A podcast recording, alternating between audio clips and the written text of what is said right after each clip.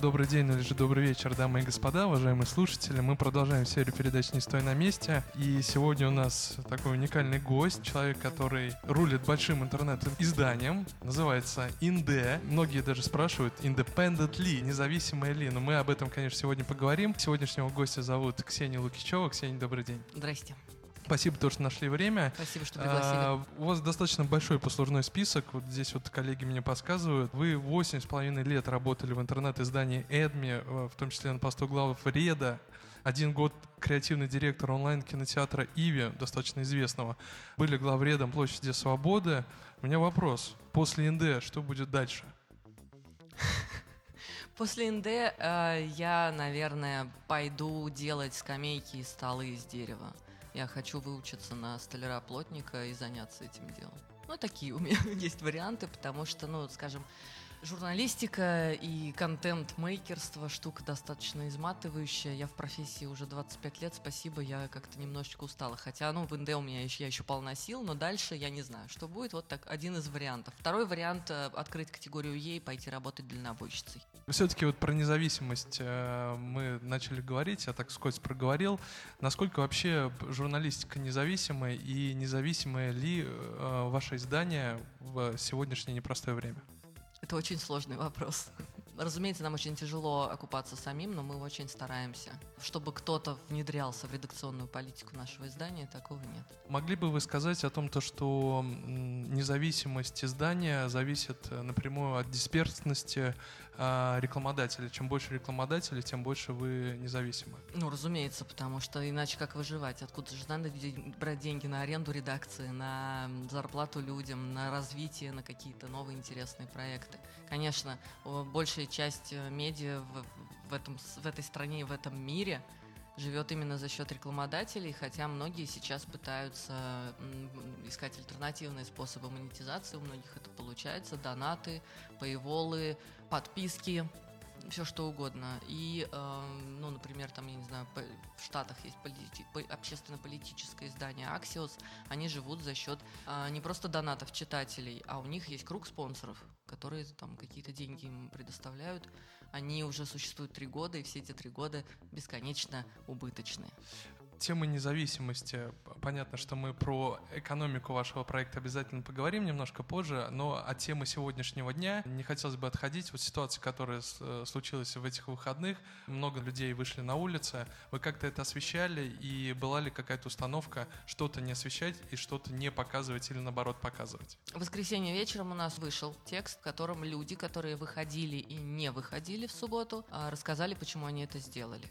Мы лайфстайл издание, мы не общественно политическое, мы не, мы не постим новости бесконечные, мы не пишем про аварии, коммунальные проблемы, ДТП, еще что-то. Здесь мы уже не можем оставаться в стороне, конечно, совсем, поскольку то, что происходит, происходит с нашей аудиторией.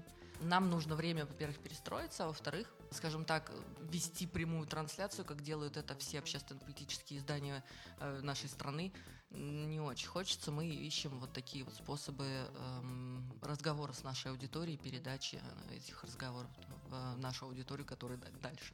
Ваше личное отношение вообще к этой ситуации? Ну, вот насколько ножом по сердцу, по-вашему, это все проходит, и как вы ощущаете, насколько Э, действия тех людей, которые выходят на улицу, по вашему мнению, ну, правильно? Это сейчас принято называть несогласованным митингом, но, насколько я понимаю, это бы позиционировалось как мирная прогулка. Я считаю, что у человека в свободной стране, в свободном мире должно быть право на выражение своей, своего мнения и своей политической воли. А, я не могу сказать, что я их там бешено осуждаю, нет, нет, они имеют на это право. Ну, вот как-то так. Но вы про политику тоже достаточно аккуратно, да, высказываетесь? Разумеется, потому что все мы понимаем, что в какой стране мы сейчас живем и насколько нужно быть осторожным. Вот про независимость, э, как раз про и в том числе и про осторожность, э, насколько вообще, например, корректируют э, какие-то посты либо материалы, которые выходят у вас Я уже в интернет-издании, что... что, например, да, там вы выпускаете и с одной стороны там люди сверху говорят вам о том, то, что это здесь нужно подкорректировать и здесь нужно что-то убрать. Насколько часто выходят какие-то дополнительные сообщения и корректировки сверху. Я уже сказала и повторюсь еще раз, в редакционную политику у нас нет вмешательства. Хотелось бы вспомнить далекий 16 год. В январе 16 года вышел пресс-релиз на Бизнес Онлайн о том, то, что создается такой первый лайфстайл-журнал. И э, поговаривают, что истоков э, стоит э, Наталья Львовна Фишман, Бекмамбетова сейчас, да, вы меня правильно поправляете. Вот. И насколько вообще она принимает участие в этом проекте, это первый момент. И как вы могли бы объяснить э, свое назначение? Она разместила у себя в Инстаграме о том, что вы стали главным редактором. Вот, и как могли бы объяснить этот пост? Могли бы вспомнить это время? О, это было прекрасное время. В шестнадцатом году, разумеется, я не принимала участие в запуске НД, поэтому ничего говорить не могу. Насколько Наталья Львовна вовлечена в наши процессы, вы можете себе представить, сколько у нее дел? Ну да, конечно. Вот. Огромное количество проектов, и с каждым днем их становится все больше и больше и больше. Ни у одного человека, даже у Натальи Львовны, не хватит ресурсов для того, чтобы пристально за всеми следить, всеми руководить, всеми управлять. Наталья Львовна была инициатором создания э, интернет-журнала НД она, скажем так, некоторые вопросы ей интересны. А кто, кстати, придумал, Ксения, вот это название НД? На редакционном совете перед запуском ну, то есть я... Я пошлите, не... пошлите на собрание, ой, куда НД там идти, да? Ну, просто этом... слово НД — это очень важная часть, мне кажется, нашей местной идентификации, не только национальной, потому что я, например, наполовину татарка, наполовину нет. И э, все равно я выросла в, в этой среде, я использую это слово и э, ставлю в тупик своих друзей из других регионов, когда использую словечки, которые у нас здесь приняты, но там они... Это айда, инде, еще какие есть? Бетеш. Бетеш просто бывают проскакивают просто слова, которые ты привык говорить так. И, допустим, там, я не знаю, приезжаешь в гости к друзьям в Новосибирск и говоришь, чуваки, я привезла вам кучу таначей. Что? А ты даже не думаешь, когда говоришь эти слова. Это важная часть нашей идентичности. А, хотелось бы вспомнить это время, вот как вы познакомились с Натальей Львовной. Помните ли этот день и как это было?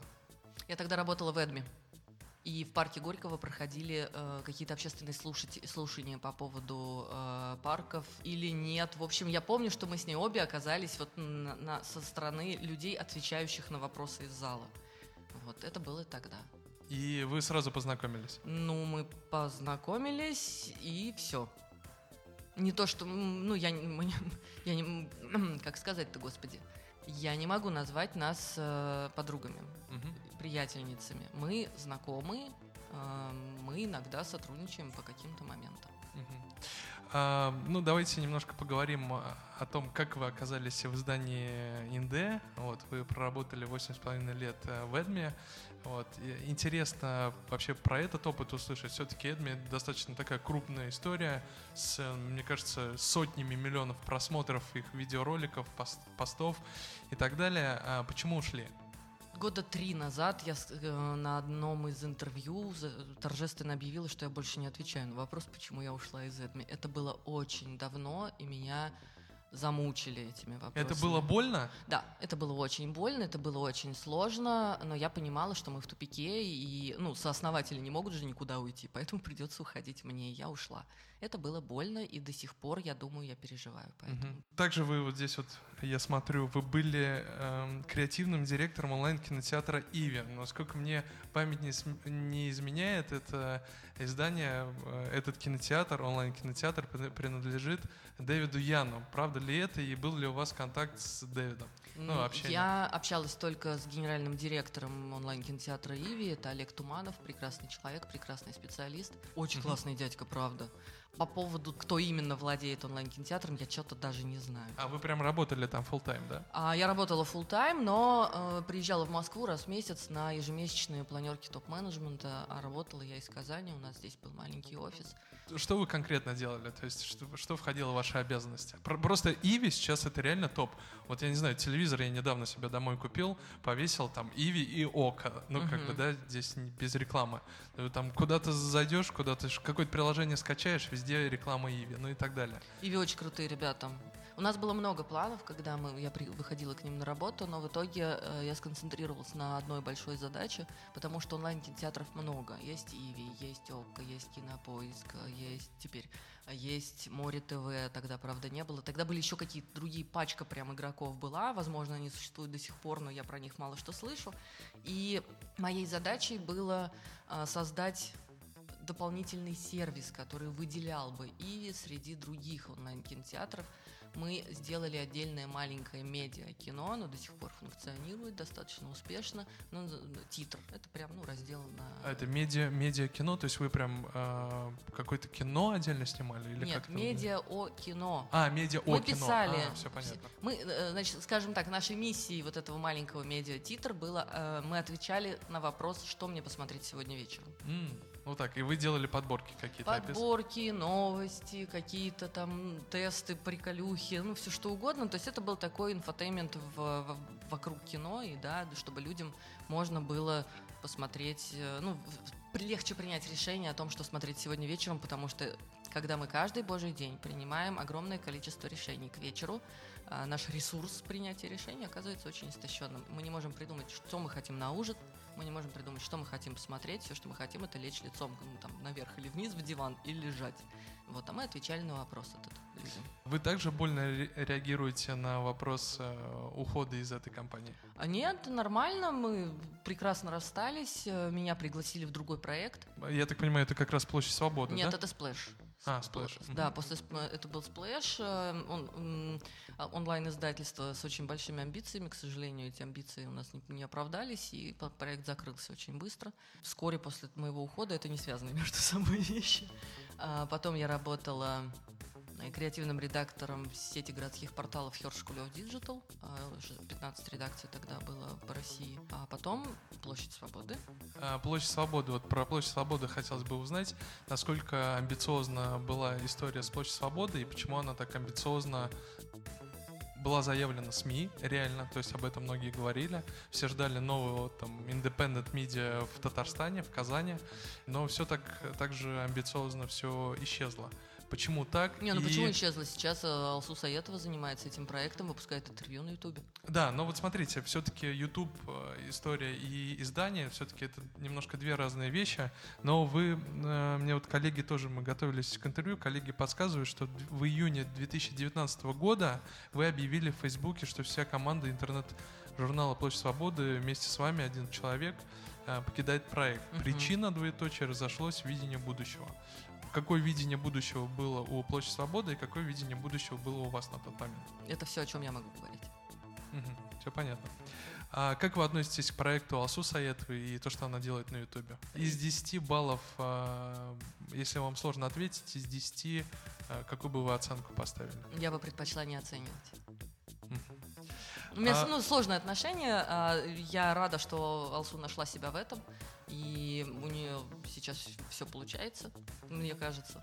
Это мое личное уже отношение к таким... Если я ухожу из проекта, я не слежу за ним, не, эм, не читаю, не смотрю. Ну, то есть я на Эдме в последний раз была там лет шесть назад, например, да, там, условно. Вот, я, ну, я отключаюсь. Потому что иногда это болезненно, иногда просто зачем? Ну, ск- сколько можно за собой эти там огромное количество багажа нести? Ну, закрыли эту страницу, все, до свидос. Это правда. Вот э, проект Инде, а, большая история. Я посмотрел, э, сейчас просто конкретные цифры не буду озвучивать, это пару десятков миллионов выручки в год. А, то есть я так понимаю, что это с рекламных историй приходит. Насколько вообще этот проект сейчас окупаем? Если посмотреть, открыть вот доходы, расходы, этот проект, он в плюс или в минус? Он окупаем с трудом, с титаническим трудом. Ну, мы, мы стараемся. Хотелось бы сделать еще больше, хотелось бы б- более какого-то крутого, классного развития, покорения новых высот, прости господи, задания новых э, планок для себя самих в первую очередь. Но из-за того, что мы выживаем с трудом, пока что это все Какие планы у просто. а, например, на перспективе там 5 лет? Двадцатый год не отучил вас планировать? Ну, хорошо, давайте на, например, на следующие хотя бы два года. Но все-таки вот среднесрочная перспектива это год. Давайте немножко больше возьмем с вами, ну хотя бы на два года. Хотя бы на два года. А, Знаете, я в таких ситуациях обычно выступаю таким усталым циником, во-первых. Во-вторых, э, возможно, со стороны может показаться, что я не- некомпетентна. Выжить. Главный план НД – каждый год выжить и стать еще лучше, приносить еще больше пользу своим читателям. А, мы сейчас думаем в сторону того, чтобы стать не просто медиа, а улучшить себя с точки зрения сервиса, который мы предоставляем нашим читателям.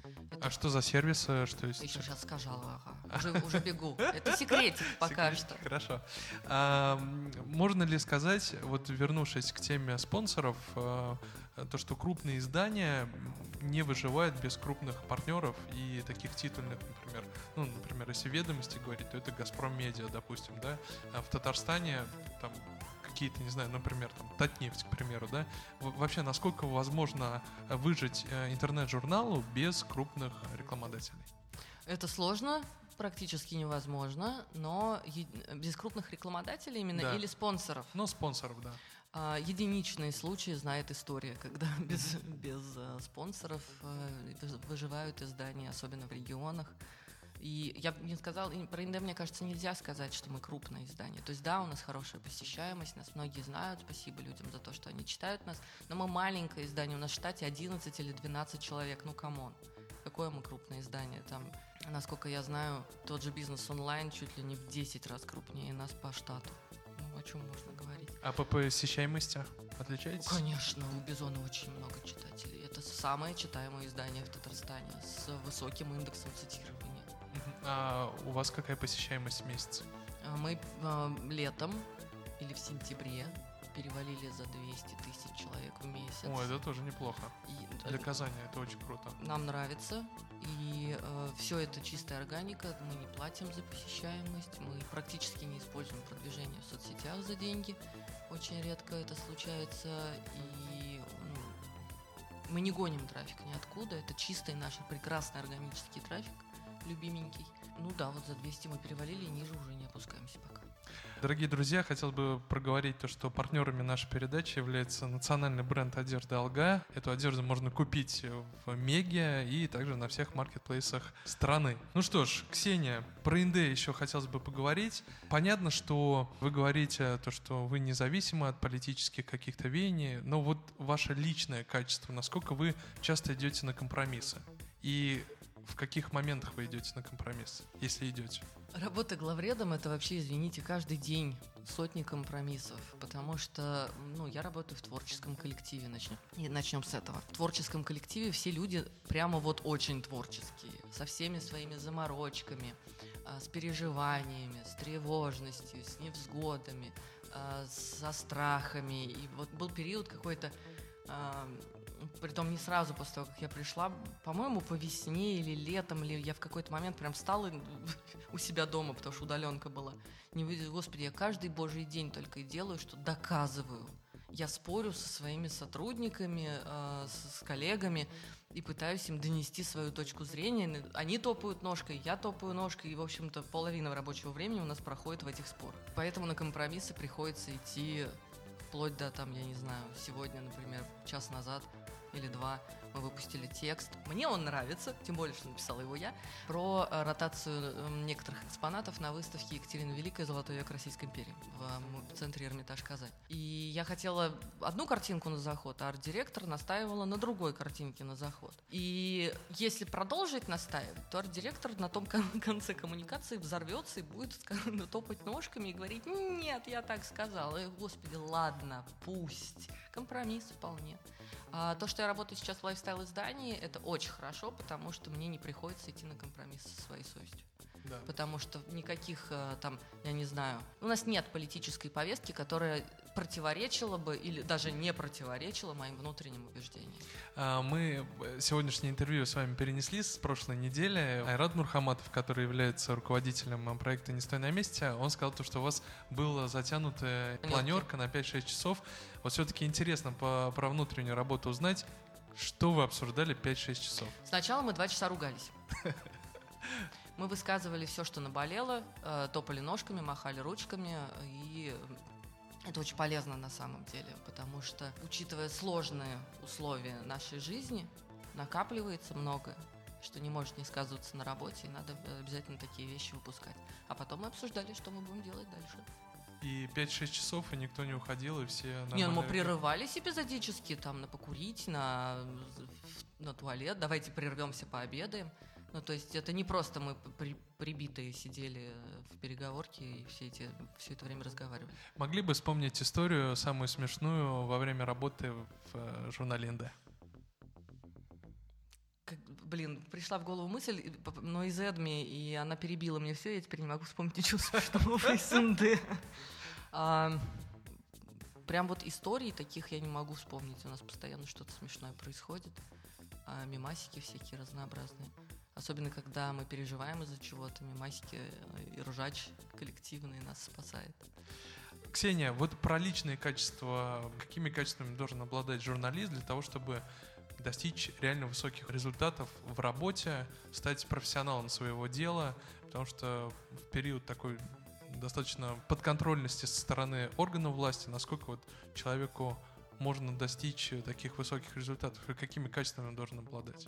Да можно. Я бы хотела, наверное, на примере нашей журналистки Маши Перебаевой рассказать. Угу. Блин, Маша классная. Она очень молодая, и она растет просто ну, невообразимыми скачками. Ей еще есть куда расти, безусловно. Любому человеку есть куда расти каждый божий день. Но тот прогресс, который она произвела за последний, допустим, год, это очень впечатляет и очень радует. И Маша, Маша не все равно. Маша лично вовлечена э, в те темы, на которые она пишет. Они ее волнуют, она переживает, она не отстраненный наблюдатель. Ну, то есть она всем сердцем в этих темах. Маша жадная до зданий, до знаний. Сейчас она проходит курс по дата-сторителлингу для того, чтобы ну, стать лучше в своей профессии. Да просто вот сейчас Маша из НД, новая звезда Маша журналистики. классная, потому что она, она берет очень сложные темы в работу. Иногда, правда, и отдыхает на каких-нибудь темах попроще, потому что, скажем, один из наших самых популярных текстов прошлого года это история девочки, которой там, с 4 или с 5 лет домогался ее собственный отец, а мать, э, ну, вроде поддерживала, но как-то так, как будто все равно ей. И э, Маша несколько дней проговорила с ней, с этой девушкой, э, долго писала текст. И когда она его писала, она спать не могла от переживаний. Ну, то есть это вот эта вот вовлеченность, это очень важно. Потому что, казалось бы, журналистика должна быть такая безэмоциональная, отстраненная. Если ты работаешь в новостях, то да, пожалуй. Если ты рассказываешь человеческие истории людям, то нельзя быть эмоциональным. Будущее, будущее журналистики в Республике Татарстан есть. Да. Пожалуй, последний вопрос, и мы перейдем к нашему блиц-опросу. Некоторые вопросы мы берем э, из анкеты по Марселю Прусту. Вот. Но вопрос последний. Как вы относитесь к президенту Республики Татарстан и как вы оцениваете, если можете, конечно, оценить его работу сейчас? Это очень странно прозвучит, наверное. Не знаю, потому что я все-таки немного оппозиционно настроенный человек – но Рустам Нургалич мне нравится. Мне нравится, что ему не все равно, что он тоже вовлечен во все процессы, которыми он занят. Мне нравится его Инстаграм, а, его эти фоточки в 6 утра из окна кабинета. Мне нравится Рустам Нургалич. Честно скажу, что если там на выборах президента России, не дай бог вообще, никогда не буду голосовать за, за, за лорда Волдеморта, uh-huh. а, то на выборах президента Республики Татарстан я по-честному поставила галочку с чувством за Рустам Нургалич. Ну что ж, вопросы. Переходим к опроснику. Блиц-опрос. На эти вопросы нужно отвечать максимально коротко и быстро. Я постараюсь. Ваша главная характерная черта? Добрая. Ваше любимое татарское блюдо? Зурбелиш. Что для вас счастье? Моя семья. Ну, большая семья. А, ваше любимое место в Казани? Мой дом. В чем смысл жизни? В том, чтобы жить. Ваше хобби? Ой, у меня их очень много. А, ну, хотя бы несколько поделитесь собачка моя. Суперспособность, которой вам хотелось бы обладать? Я бы хотела уметь исцелять. Неважно, люди или механизмы. Ваш главный недостаток? Болтливая. Самое счастливое событие в вашей жизни? Рождение моего сына 11 сентября 2001 года. Дорогие друзья, уважаемые слушатели, сегодня у нас в гостях был главный редактор интернет-журнала ИНД Ксения Лукичева. Ксения, спасибо вам огромное. Спасибо вам. Дорогие друзья, с вами мы увидимся, услышимся ровно через одну неделю. С вами был Айрат Сунгатуллин. До новых встреч. Пока.